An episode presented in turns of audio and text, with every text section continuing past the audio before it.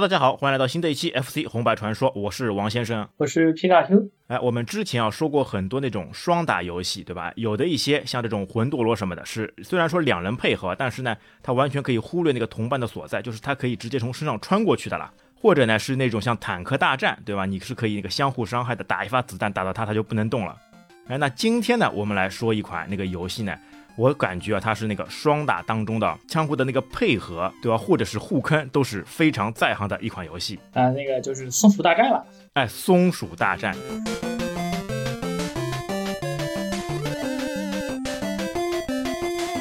说到松鼠大战，想必大家都知道，哎，最印象最深刻的，哎，你知道我是什么吗？我就最喜欢进去以后呢，就直接把同伴哎扔起来，拾起来，然后扔出去。这个这个感觉，我觉得是这款游戏最大的一个印象了，最有趣的一个场景了。它那个最大特色就是可以可以把同伴搬起来，然后丢出去。因为我之前打的时候呢，也是由一代开始的，哎，但就感觉，之前呢进去以后呢，哎，一些箱子、一些苹果，对吧？可以直接拿起来，然后发现呢，可以也可以把那个同伴嘛也举起来。我本来以为是同伴是可以作为武器的来扔下那个敌人啊，但是还不行不行，它不能作为武器的，还是会伤血的啦。哎，好像第二代的时候是可以把同伴作为武器扔出去的吧？啊，对，第二代是可以的。第二代把同伴背起来之后，然后蓄力一回，然后就可以丢出去造成伤害了。哎，对，那其实是松鼠大战上面呢，总共在 FC 上面是有两代，哎，第一代和第二代分别是于那个一九九零年跟一九九三年分别那个推出过那个两代。哎，其实一直以来我们说那个松鼠大战，松鼠大战，哎，其实你知道吧？它它原型其实并不是松鼠，哎，你知道吧？啊，这个我倒是不知道，松鼠大战原型不是松鼠吗？哎，它其实并不是松鼠，因为松鼠大战嘛。它其实呢是日本那个卡普空公司嘛，它根据那个迪士尼那个漫画推出那个系列动画片给改编过来的啦。因为之前呢，它这个动画片的那个名字啊，就叫那个奇奇和弟弟的的那个救援突击队，而且之前呢还有很多名字呢，像那个奇奇弟弟那个救难小福星，哎，这个你之前有看过吧？小时候那个小神龙俱乐部有看过这个迪士尼的这个动画片吗？啊，没有，这个我倒是没有看过。哎，一如果你看过，你就会有印象的。那其实呢，它原型啊，就是在这个动画片当中呢出的两个那个，哎，看上去像松鼠，对吧？它其实呢，原型呢是那个花栗鼠，它跟松鼠还是有些区别的啦。哎，但是不知道为什么，在国内呢，我们就一直称呼为那个松鼠大战、松鼠大战，或者是那个松鼠大作战。哎，现在你知道？它原本是花栗鼠来的，并不是松鼠。那其实这两种那个鼠科动物嘛，长得都比较类似的呀，就是尾巴那个，对吧？大一点、小一点的区别啦。它这个花栗鼠和松鼠。应该是同一个大的分类吧？哎，反正都是鼠科，对吧？但是细分上面还是有些区别。细看分不出来的那种。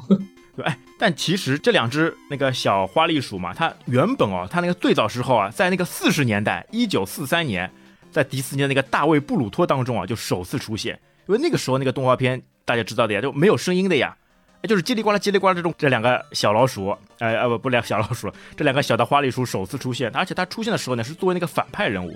他就是给那个主主角什么的嘛，给捣乱的啦。他其实他们的那个命名嘛，因为在那个英语上面嘛，一个是那个契普，一个是 Dare，他就是是由那个著名的英国家具工匠那个齐本德尔，哎，就是那个齐普登尔，他的那个名字嘛，就谐音而所翻译过来的。哎，但是说到那个他的英文啊，哎，我觉得契普不是薯片的意思嘛，它应该是薯片配番茄酱呀，为什么叫那个弟弟的？哎，对吧？他这个奇奇呢，还是奇怪的奇，然后这个帝呢是草字头一个帝王的帝，哎，弟弟。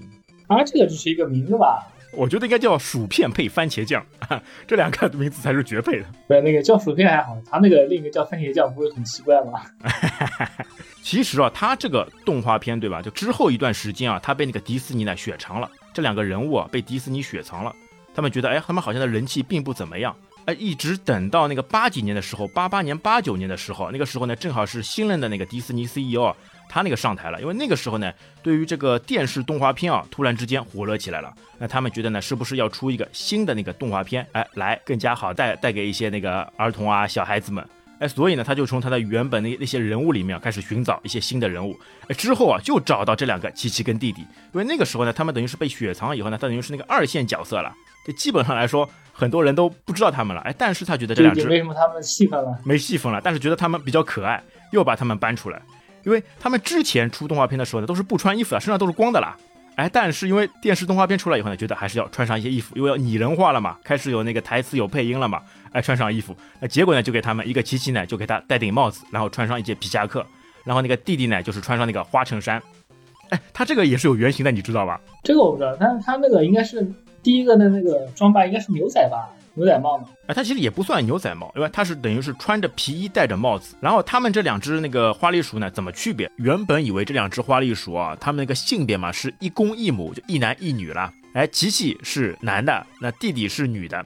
那后来呢才知道，哎，虽然那个弟弟呢穿着那个花衣服的，但他也其实呢也是一只公的。当然，他们等于是两个兄弟了，并不是一男一女，并不是两个兄妹或者两个恋人关系了。哎呀，这个是后来才知道的。原本就一直以为他们是一对了，一公一母一起来大作战。那那个时候在游戏当中啊，怎么区别？就最大的印象呢，一个是戴帽子，一个是不戴帽子，对吧？它其实还有一些特征。那戴帽子的呢，他穿皮衣的呢，当中他的门牙啊是在当中的。呃，而且他的鼻子哦是黑色的，哎，这是就是七喜。然后那个弟弟呢，他呃他那个牙齿嘛是虎牙，长长在两边的。然后呢身上穿那个花衣服，他的那个鼻子呢是红色的，头上呢还有一撮毛，那个是弟弟。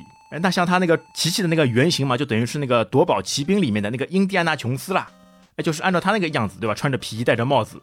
哎，原本是在那个哈里森福特那个演的那个夺宝奇兵里面，哎，那个印第安纳琼斯那个造型，哎，那个哈里森福特就是在那个星球大战里面那个汉索罗啦。哎，那说到夺宝奇兵啊，也可以提一句啊，夺宝奇兵在 FC 上面也是有游戏的，哎，我们之后看看也会介绍到，它这个呢也是根据那个根据那个电影来改编过来的，总共有两代呢，也比较好玩的，集智慧与冒险于一身。而那个弟弟呢，穿花衬衫的嘛，他的形象是来自于那个美国八十年代那个热门电视剧呢《夏威夷神探》。哟，想不到这两只花栗鼠的衣服啊，都还是有原型的了。啊，我一直以为那个松鼠是那个是那个牛仔装。哎，之后哎，所以这个游戏 FC 的游戏啊，就完全照搬了这样一个剧情跟一个形象。而且你能发现很多游戏里面的这些人物，包括一些那个对方的这些 BOSS 或者是对方的一些敌人嘛，全部都是在原型里面都有那个出现的。哎，而且我觉得他们这个衣服上面嘛，有有一个非常好的这种就很萌的这种感觉。哎，你有发现吗？就这个琪琪这个戴帽子的。他扔箱子的时候，对吧？他那个帽子呢，跟那个头嘛，他会下来一点，会有一个真空期。你发现这个细节吧？会的，他那个他那他往外扔箱子的时候，他那个帽子会弹起来，然后就那个，哎，对的，感觉特别用力的那种感觉，特别有趣，哎，就直接对吧？哎，帽子下来了，哦，这个细节我觉得很有趣的。哎，其他还有一些很好玩的一些很萌的这种特征，你有在那个游戏里面发现吗？啊，我记得最深的就是那个他那个把箱子搬起来之后，然后会躲在箱子里，然后箱那个箱子还会露出来两只眼睛。哎，对，这个有趣。哎，你把箱子拿起来，对吧？举在头上，哎，很累的感觉是很累的时候，然后你按一个下，它就可以躲在那个箱子里面，然后两只眼睛扑闪扑闪的眼睛，哎，非常大，在箱子外面可以晃来晃去。哎，其他还有那个，你还记得吧？那个拿起苹果，哎，拿起苹果会变得非常累，会流汗。啊，对，啊，那个它不仅会流汗了，而且它那个跳跃的高度也会变低的。哎，跳跃跳不起来。对的，哎。而且特别其他有趣的呢，就是那个可以拿起那个木箱子，哎，把对方打晕，啊，对方进入那个眩晕状态就不能动了。或者呢，有的时候拿起那个石头，就那个砖头，哎，你拿起来，有的时候会扔出去以后嘛，会不小心就有反弹的嘛，然后再砸中自己，然后自己就变晕。哎呀，这个都是很很可爱、很有趣的这些场景了。或者他那个他那个先拿箱子，然后往同伴后脑勺上丢也会晕的。哎，对的，我们说的互坑嘛。对吧？你像在坦克大战当中，的最多一发子弹过去，人家不能动，短暂不能动。哎，但是在这个松鼠大战当中呢，哎，打晕以后就跑过去了，把对方扔起来，作为箱子一样拿起来。哎，有的时候嘛，坑队友，把他直接往什么敌人身上扔。哎，再狠一点的，直接有什么悬崖，直接往悬崖下面扔，直接让让他伤命了。啊，我们那个都是直接往悬崖里面丢的，控制好距离，让他，然后用自己身体挡住他，让他让他回不来。一条命，大概一条命。对，因为你原本如果你只是把它扔给敌人的话呢，只是伤一根血，因为它原本是三滴血嘛，对吧？但是你把它直接扔下去，扔死扔下去，它就是直接一条命就死掉了，因为它总共原石也就三条命了。还有一个特别有趣的，就是它死了以后，你单打可能没有的，就单打死了以后就从那个关卡头部又开始了。但是双打的时候呢，就有趣的来了，你这个死了以后，对吧？它可以做热气球，呃，继续出来。而且有的时候有有些地方嘛，比如说一一些密关什么的嘛，可能是需要通过那个气球荡过去的了。你原本是通不过的，但是通过这个不断的用命，就用这个热气球去冲嘛，那反而可以冲过去，就拖班拖过去了。这也是很有趣的。哎，死了以后做热气球滑行一段时间，这个创意也是非常好的。特别是双打游戏体验，就感觉是非常好的呀。因为原本的这种双打嘛，特别是这种敌人多了以后嘛，有些卡顿，有些延迟，或者是手感操作手感比较僵硬。但是在这个松鼠大战当中啊，就完全都没有。它的跳跃感啊，基本没有了。这样，对呀，它特别是跳跃感，在空中跳起以后，你方向还可以那个随意的来回，对吧？就不受你限制啊，这种感觉流畅感都是非常不错的呀。就我就感觉它这个游戏在双打当中啊，绝对是可以作为前三把交易之一的啦。而且《松鼠大战》它比较有创意的地方，我觉得它就那个它那个队友和队友之间的那个单位体积碰撞，这个东西还是比较那个。比较。哎，对啊，就像我前面说的嘛，像魂斗罗，对吧？你可以直接，你直接从队友身上过去都没关系的。但是他不行，哎，他队友与队友是能碰得到的。那所以这一款游戏呢，也是非常好的去体现嘛，就队友与队友之间的那个配合。对，我们不说坑队友这方面，但是他如果你真的玩得好的，通过队友配合也是非常就过关起来也是会非常有一些帮助嘛。哎，特别有一点你知道吧？就有的时候我们打游戏嘛，有一个打得好一点的，有一个打得差一点的。那打个打得好的呢，为了双打，对吧？他会把那个打得不好的那个人，哎，把他给举起来，帮助他去通关。哎呀，这也是一种方式啊。那像你这种高手，是不是就很多小伙伴哎打不好的哎，但是他也想打这款游戏，他也想去体验这款游戏带来的乐趣，然后又想。非常快速去通关，是不是就是需要你来帮助他，两个人一起来走下去的？啊，我基本是不会这么干的，因为就是他虽然打了赛，但毕竟是要玩的嘛。就是我直接把他背起来，然后他就没有任何游戏体验了，就就等于是他看着我玩了嘛。就我抱起来之后，他就是完全不能动了嘛。哎，这这个时候就这款游戏就变成那个跑酷游戏了嘛。哎，你不用打敌人，对吧？就通过跳跃啊，通过跳跃腾挪去躲闪，然后直接冲关，这也是一种方式嘛。这个我是可以的，我是可以跳跃跑图的，但是我很少会把那个。把这个我直接搬进来，我基本上是不会的。哦，我我那个时候有有小伙伴嘛打的不太好啊，哎，他又想他又想看这个画面，知道这个剧情，哎，他就要要我，哎，你帮我。打起来，拿起来走！哎呀，这也是上面也是非常有有意思的。我队友没有血的时候，我当然会把它抱起来。就是它那个没有血了之后，然后有的地方是有那个松果的，那个松果捡了之后可以浮一点血，然后就把它包起来，然后等到那个松鼠有松果的地方再把它放下来。这款游戏啊，就虽然是在那个 FC 的那个比较晚期的时候，就九零年晚期的时候出来的第一代嘛，但是它整个体验还是非常好的。哎，那这里呢就不得不说一下，哎，这款游戏的那个。制作商那个卡普空公司就是我们常说那个卡表了，对吧？哎，卡普空公司呢也是这个日本游戏界最响亮的那个名字之一，对吧？它它历史其实蛮悠久的，它之前成立于那个一九七九年，是那个石本弘三创立的。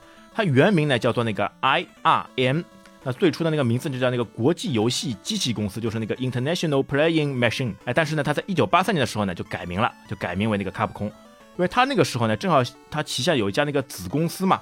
子公司的名字呢，正好叫那个那个日本胶囊公司，或者叫那个胶囊电脑公司，就是那个 Capsule Computer。哎，那他就把这两个单词啊，就合并了一下，从而出现那个 Capcom。哎呦，这个卡普空这个公司后面出来的一些游戏啊，都非常有名。哎，你有什么印象吗？卡普空出过什么游戏你非常印象深刻的吧？卡普空我最喜欢的就是那个旋风快打。哦，旋风快打，街机上面的了。啊，不是，就是 FC 的，就是 FC，FC 卡普空的那个旋风快打，他那个。当时那个旋风快打就已经做的特别优秀了，我记得那个好像也是特别后面做的游戏了。对，那你卡普空上面不是应该就有你最喜欢的洛克人嘛？那洛克人就是卡普空那个 FC 上面的代表作嘛？对，我最喜欢我我会打洛克人，但是我最喜欢的不是洛克人。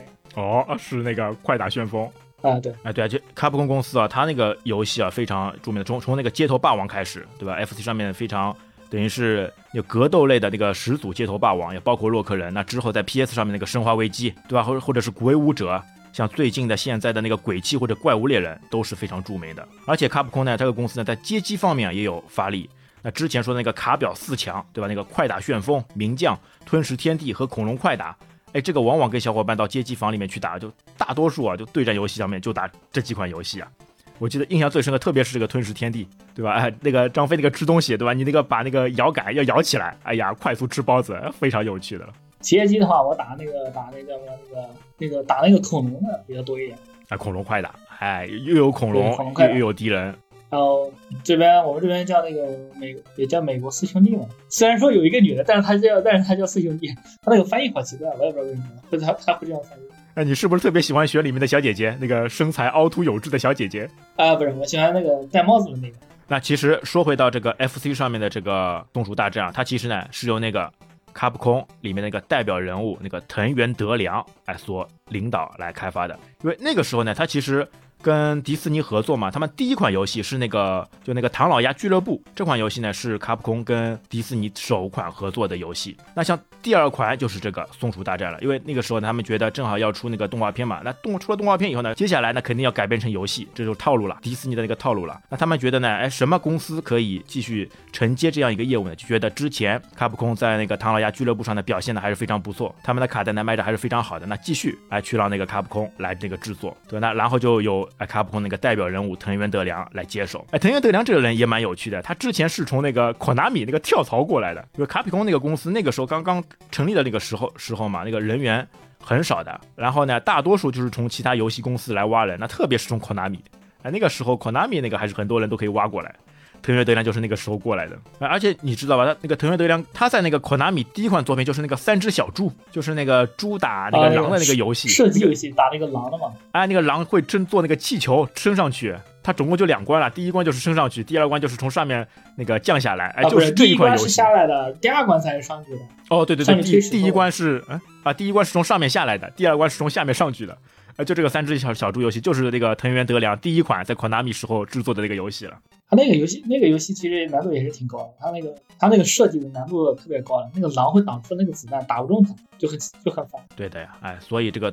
藤原德良他做出的这个游戏呢，还大多数都是这种经典了，而且还有之前他开发的那个魔界村，哎呦，这个 FC 上面数一数二难度的魔界村也是他来制作的。魔界魔界村那个我说是不行，那个那个我死了。哎呀，也终于有你不行的，哎呀，那之后我们看看啊，说到魔界村我们要怎么办哦？这个魔界村这游戏也有很多那个听众嘛，他呼吁哎，可以来搞一搞，可以来聊一聊。这魔界村真的是比较难的，或者说是最大最难的几几大游戏之一了。最起码是可以排到前五。忍者蛙，哎呦，忍者蛙就更加不说了，就史上最难游戏，没有之一，就是忍者蛙，要了命了，好吧？哎，那好，那我们接下来啊，主要就来说说这个松鼠大战第一代。松鼠大战呢，还有一个印象很深刻的是，就背景声音啦，就它每一关呢有都有一些不同的背景声音，而且音响呢都非常有趣了，而且有些歌曲都会有点这种洗脑的感觉。它本来就是那种欢，属于那种欢快的那种风格。它那个音乐啊，包括那个打击的效果啊，合家欢欢的这种。啊其实之前因为打的时候呢，因为都是日文版的或者是英文版的，都看不懂的啦。哎，很多这个剧情呢都可能会忽略。哎，所以我们一边来说一下游戏，一边来讲解一下那个剧情。那游戏一开始的时候呢，就剧情就告诉我们，它会就自己就直接跳出来嘛，就两只那个花栗鼠，就或者说松鼠，就是琪琪与弟弟嘛，是为了去拯救一只迷路的小猫，然后才踏上那个冒险旅程的。然后它还会出来一个剧情，就说还有一只那个戏份比较重的那个那个老鼠啦。啊，不是老鼠了，那那个那个花栗鼠了，叫那个阿杰，就是那个女主角啦？那个女主角，我觉得她有点不像那个老鼠呀，这个耳朵好大，像兔子一样，你有这感觉吧？对吧？除了一个牙齿，呃，其他这个耳朵好像兔子。那个还是划分的问题嘛？兔子的话，它耳朵应该会更长一点。哦，这样的，对吧？这个阿杰，哎，而且他就告诉我们呢，他先去探探路，他等于是那个情报人员了，就包括他在那个动画片里面也是的，哎，他都是情报人员，他先去探探路，然后呢，他说呢会在路上呢放很多这种有用的道具，那么在。这个路途当中啊，你会发现很多这种花、五角星或者各种补补给道具了，都是这个阿吉他留下来的。那第一关，第一关其实还是比较方便的呀。哎，第一关上面你有什么特别印象的这种敌人吗？第一关最多的就是那个狗嘛，我最喜欢的是那个狗，它那个走路的那个声音也特别好。哦，那个机器狗。对，机器狗来走。哎，其实你知道吗？机器的声音。我后来查看了一下，它其实这个呢不是狗哎，应该是猫，应该是机器猫。那个不是猫的吗？那为什么这样说呢？因为是狗的。对啊，为什么这么说呢？因为它的那个 boss 嘛，不是最大 boss 嘛，不是那个肥猫嘛，它不是一只猫嘛。嗯。哎，然后呢，它就按照它的那个体型、那个样子嘛、那个脸型嘛，然后造出那个机器猫。它其实应该来说呢，应该是猫。那只不过这个猫的因为脸比较宽嘛，像肥猫一样，脸比较宽嘛，看起来像狗，是有这样一个说法的。哎，一下子我一直以为那个是有没有被震惊到？哎，我原本也是以为是狗呀，它原来是只猫，机器猫，真的是颠覆了原本的三观了。我还是真我真的我第一次知道它原来那个是猫的，我一直以为是狗的。它不是有有一个有一个补给站嘛，一个箱子嘛，过去呢会出来一个小蜜蜂，然后小蜜蜂出来是什么什么样的特效？那个小蜜蜂，那个小蜜蜂也是他们也是那个那个叫什么那个主角的同伴。哎，对，就是他们那个救援队嘛，琪琪与弟弟那个救援队嘛，他们总共对吧？琪琪弟弟加上小蜜蜂，然后还有是那个穿白大褂的那个狗，我们一直一直叫他那个狗博士，就还有就是那个阿吉，对吧？女主阿吉，就这五个人。哎，狗博士会扔那个甜甜圈回血。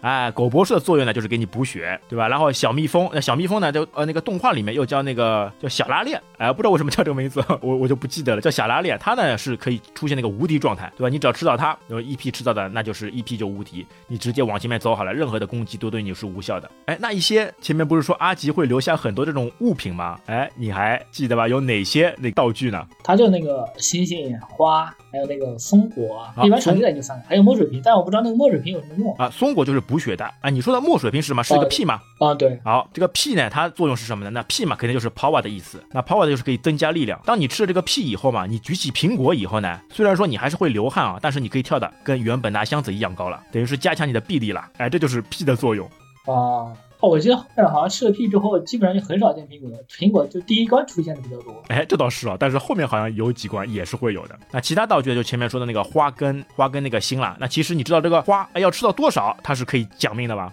我记得好像是一百个，一百个花吧。哎，对，一百个花。奖一条命，然后二十个星讲一条命。那如果是两个人一起对战的时候呢，那个就数量嘛就减半哎，所以那个时候啊，就经常性的会去多吃一些花，就把所有的这个可以翻的箱子呢全部翻起来，就为了去把所有的隐藏的东西啊全部就吃掉。啊，我们那时候玩那个花就好难收集了，一般就也就是捡捡那个星星就行了，那个花太太麻烦了，一般都是找那个星星。哎，花多呀，但是星星嘛那个就少呀，五五角星，但而且有一些五角星嘛，它是可以直接讲一条命的。就有的时候它会飘过来，对吧？闪着光飘过来，就可以直接讲命。呃，它那个从屏幕上飘过来，然后直接加。而且它这个游戏当中有很多这种隐藏元素嘛，对吧？第一代里面还少一点，第二代就更加多了。那第一代有有有些地方呢，你就直接就看不到东西，但是你凭空一跳，那有的时候也能吃到一些星，一些奖励的星，对吧？那像其他的一些道具，有的时候呢，它不是过关以后嘛，会有一个奶酪，哎，这个奶酪你还记得是干嘛的吧？过关之后的奶酪，就是它不是像第一关，它不是通关以后进去以后嘛，一个黑门进去以后嘛。然后当中不是也有个箱子，你吃到以后，它不是会跳出来奶酪？哦，那个是剧情啊，那个箱子，那个箱子进去之后拿一个奶酪，然后会过来一只猩猩还是狒狒一样的东西，然后那是狗，那个叫门蒂，那个是狗，一只狗它过来为了吃奶酪，帮你把门给撞开，让你们通过。哦，我看那个画好像是猩猩。哎，对呀，我怎么也想不到是狗，这只狗长得好奇怪。那它这个画真的好奇怪，有点太魔性了。哎，对的，而且包括还有什么道具呢？像那个炸弹，对吧？黑色的炸弹在关卡的后比较后面的时候会出现的。对吧？炸弹嘛，一般性一般性来说，它也是可以直接去扔扔扔过去。那它还还有什么呢？就是可以爆炸。但是爆炸呢，呃，我用的不太好。哎，你用起来怎么样？就你你你能掌握这个时间吗？爆炸这个时间吗？我掌握的还是可比较可以的。然后一般卡好时间把它扔住。不过不过基本上没什么用吧，因为那个打 boss 的时候也没有炸弹可以用。小怪的话用普通箱子也是丢一下就死。第所以说那个第一代的时候呢，打 boss 还是比较方便的。它就是有一个道具，像一个红球，像个宝石一样的。你每一次进去呢，拿到这个球，我进是绿球啊，绿球。哎，你打拿到这个绿球去砸那个 boss，哎，就可以过关了，对吧？一般性来说嘛，是五下，五下左右，直接对着 boss 来个五下，哎，他就玩完了。而且我看人家高手打起来啊，就就正常来说嘛，我们一般性这个 boss 如果是在你上空出现的，你可以按上跟按那个扔扔那个宝石，它就直接这个宝石就直接上去了嘛。但是有些高手呢，他等于是扔上去以后呢，不等落地哦，就直接在空中又可以把这个宝石给接住，再来一下，就等于像空中接力一样的了。哎，这个你行吧？这个你来塞吧。可以啊，就自己人自己接是可以的。哎，对，自己人自己接。哦，我觉得这个就哦，这速度真的是非常快，人家速通过关的嘛，真的是速速度非常快，就十几分钟，整个一关全部就啊，整整整个一一套就全部都打打通关了，我这太厉害了，就就是通过这个快速的方式扔在空中接住，再扔一下。就直接把 BOSS 给干掉了，四下到五下就直接完成了。而且那个道具当中还有个石头，那个时候呢，我觉得拿箱子，因为它是一次性的啦，这箱子有的时候用用不太好，但喜欢拿这个石头，拿好石头以后就躲躲在里面，这敌人过来了碰到了它就弹飞了，然后你又可以记起来，再无限次的把这个石头继续用着。虽然说它扔不远，只能扔一格，哎，但是躲在里面也是非常好的一种方式。那其他还有几个道具，哎，一个那个船。对，那个应该算是场景、场景类的吧？啊，那个船其实也也是那个阿吉他之前留下来的嘛，在 他他先过去，在路上帮你留下来的嘛。那还有一个船后面不是还有一个那个那个锤子，就锤那个石头那个锤子，哇，那个道具太厉害了，对吧？又可以多次用，啊，威力又强。可惜呢，它只是一小段那个关卡可以用，带不走，带不走，进了 等于是过，这差不多大概就没了。对啊，就十米左右的距离啊，打好以后就没了。就昙花一现一下，就给你过过瘾，给你看看有这么强的道具，那之后就没有了。哎呀，这个就还是就很好玩的了。哎，那第一关打好以后，那个剧情开始往后面走了。那个大反派那个肥猫嘛，就跟我们摊牌了。那个他就把我们的那个那个女主人公那个阿吉给绑走了。那找那个小猫呢，只是那个借口，为了呢就是引那个琪琪跟弟弟呢去到他那个最终那个地盘，就是那个赌场了，去解救那个阿吉。他想把那个突击队呢一网打尽。好了，接下来两个人就开始走上了漫长的冒险之旅。哎，其实你还记得吧？就每一次关卡打好以后嘛，会出来那个动画，就那个女主阿吉，她会发电报。哎，你知道那个是干嘛的吗？因为那个时候字都看不懂，不知道是干嘛。我也不知道，他那个好像是发电报，然后给星爷说可以去下一关了。那这个发电报是什么呢？它其实呢就是把后面一些关卡的一些通关的一些诀窍啦，通过这个电报来给到两位主角。哎呀，就想想那个时候不认识日文呀，就很多关卡都是靠自己的一些方式，呃，自己的一些那个技巧，或者是用命去换来的这些通关的这些技巧。那，其实他在这个关卡当中呢，就会直接会告告诉你的，就比如说。你打好以后呢，在那个通过那个 A 关的时候，就第 A 关嘛，他就会通过电报告诉你。那在下一关，在在那个 B 关嘛，那个水龙头的地方，哎，要怎么过呢？就是跳水龙头，跳三下或者移动三下，你就可以过去了。也包括之前说的那个，对吧？那个划小船，他也会告诉你的那个小船那边他已经帮你留好了，让你直接过去就行了。原来这个地电报啊，这全部都是一些过关的一些信息啦，就直接告诉你。然后嘛，就是你每个过关啊，它开始有那个坐热气球到不同关卡，而且这个游戏呢还是非常少的，就在那个时候是可以非线性过关的了，就你是可以有选择的。虽然说选择的余地不是特别多嘛，但是最起码可以少少走两关，可以少打两关，对吧？它直接从 A 到那个 G，A B C D E F G 每个关卡，你的那个 B 或者是 D 都是可以跳过去的。坐热气球这一个这一个设计啊，也是哎比较有趣的。哎，那后面。这些关卡里面啊，一个我觉得它一些背景设计呢也非常不错的。哎，像那个在厨房在厨房里面打这个你就喜欢。哎，盘子、叉子，还有那些火炉，就烧烧的煤气炉，让你跳过去，有的时候没跳好，就直接摔在这个炉里面，就直接变成呃烤花栗鼠了。还有锅了，它那个还有锅了。我记得那个有一关是有一个锅，然后锅上面，然后你要跳上去，然后。会有蚊子飞过来，然后如果你不小心被蚊跳下的时候被蚊子打到，然后对呀，然后人就没了。你讨厌就讨厌在你单独跳嘛就好了，原本跳的这个就比较难了，还有东西来干扰你，对吧？你跳在当中，哎，一个蜜蜂、一个蚊子什么的飞过来，把你直接给弄到锅里面了，就更加讨厌了。但这些关卡设计呢，也都也都是比较巧妙的。哎，但你觉得整个这个通关过程当中啊，哎，有有一些什么就非常难的这种点吗？有些非常需要这种技术的吗？它比较难的，也就后面几关跑图比较难吧。后面那个就是热打完热气球的那个 A B C D F G 之后，然后他的那个热气球换成火箭，然后飞到太空，然后再下来之后还有几关，那那几关的跑图比较难。哦呦，我跟你说，这个呢就更加坑爹了，对吧？原本以为打好机关以后，最后那个猫的那个发牌那个猫的 BOSS 打好以后，开开心心准备结束了，而且他动画也出来了嘛，直接琪琪拿一个鲜花哎送给那个阿吉。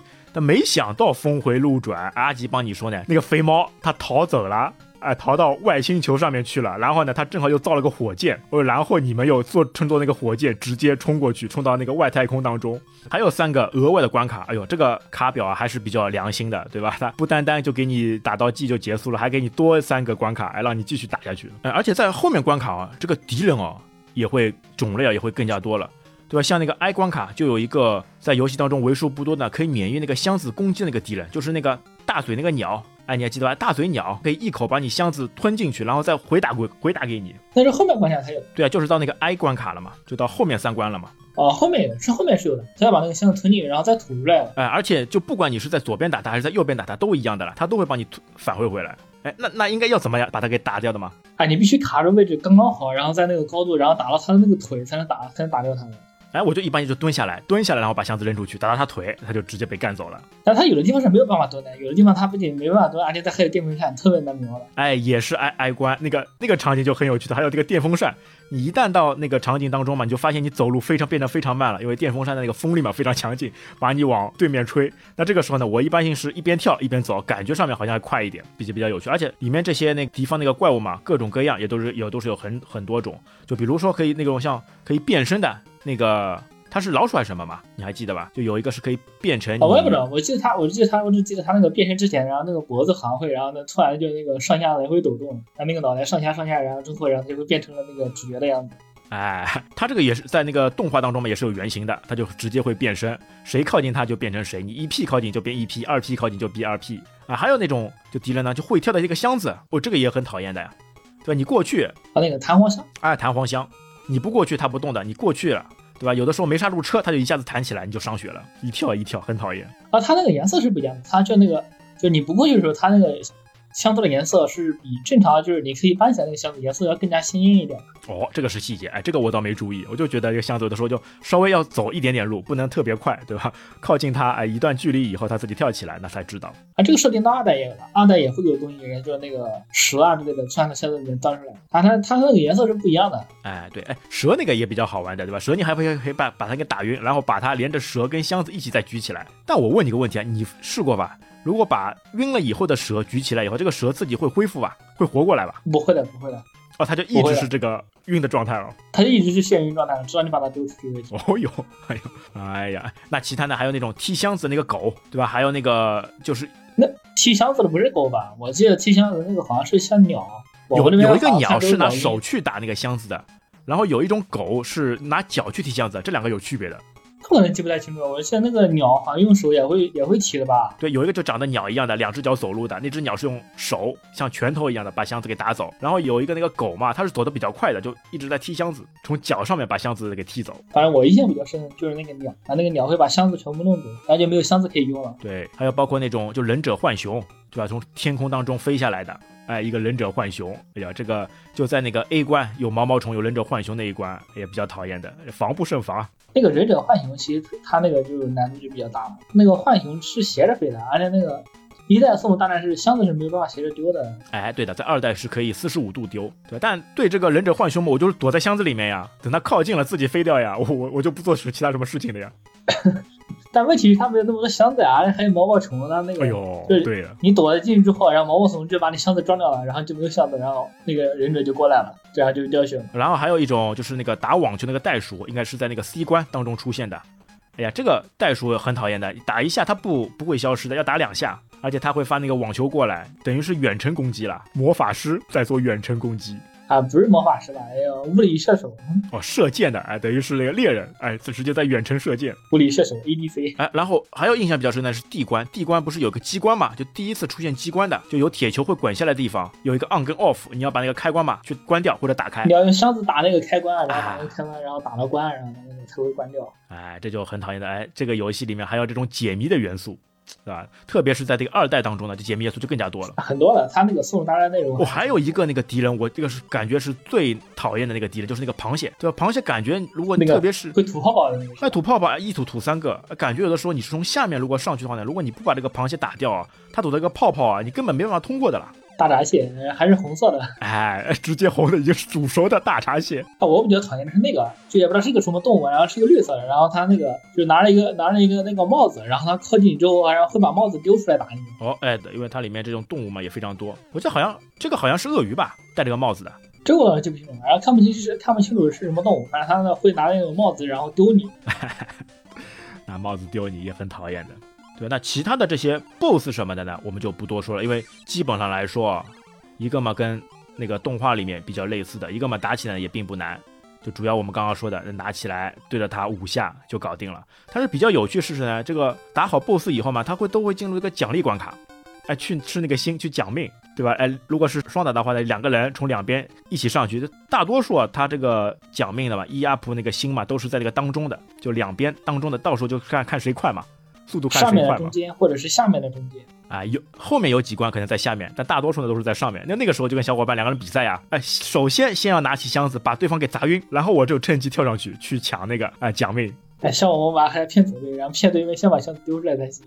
哦，然后快速的去抢抢到命，对吧？其实一代的呢整个剧情呢就就是这样，就通过一个你说他是英雄救美啊，还是去对吧除恶扬善啊，最后就把这个大肥猫哎给打掉。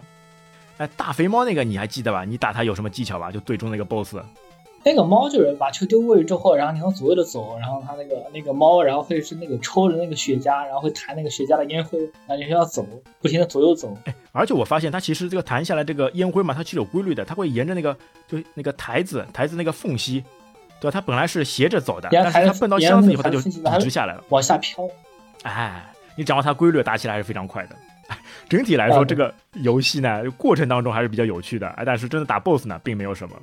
啊，但是其实最后呢，他还留了一手。这个大肥猫呢，他们没有完全把它打掉。那最后呢，大肥猫还是那个逃走了。这也就是给那个二代嘛留下一些那个悬念。BOSS 战的话，基本上没有什么特别难打到 BOSS，尤其像第一关那个电那个什么那个电能机器，它那个最好打的，就是你过去把那个球捡起来，然后往上丢，往右边走，然后再回来再把球丢上去，就直接反复来弄。哎，那个 BOSS 的攻击方式感觉好像都特别的那个，都特别的简单。你包括像那个后面的那个有只鸟，然后在天上飞，然后到处丢。那个是那个猫头鹰呀。那个 BOSS 的 BOSS 的难度特别低，难度都在跑图上了。对，跑酷游戏。对，哎，那一代的 BOSS 呢，攻击还是比较方便的。那接下来难的来了，好，那么到了二代以后啊，那整个攻击 BOSS 的方式呢，就发生了翻天覆地的变化。那整个这个松鼠大战的这个难度啊，其实还是尚可。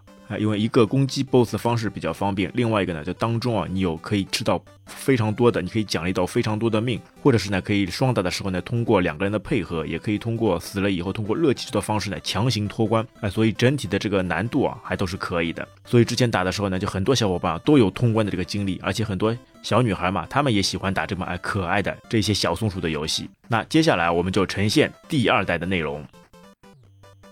好，那么我们会分两期来分别介绍《松鼠大战》第一代跟第二代的故事。那么第一期就先到这边，第二期马上就会上架，敬请期待，拜拜。